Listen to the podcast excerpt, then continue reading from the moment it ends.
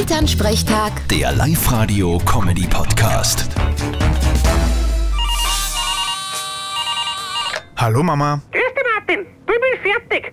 Angeblich sollen alle Fernsehshows mit Florian Silbereisen angesetzt werden. Um Gottes Willen, ich würde sofort ein Volksbegehren starten. Na, das ist schon schade. Der macht das so gut, das Moderieren. Ich kann's nicht sagen. Ich habe ihn noch nie dabei gesehen. Du, ich frag mich, wen sie sonst immer wollen, der so sympathisch, lustig und gut ist.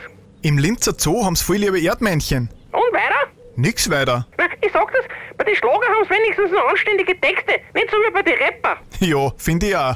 Ich will es immer wieder, immer mehr. Manchmal möchte ich schon mit dir. Zieh dich an und geh. Mama, bei Schlager geht's immer nur um das eine. Um was denn? Na, ums Zwarer-Schnapsen. Vierte Mama. Aha, bitte, Martin. Elternsprechtag. Der Live-Radio-Comedy-Podcast.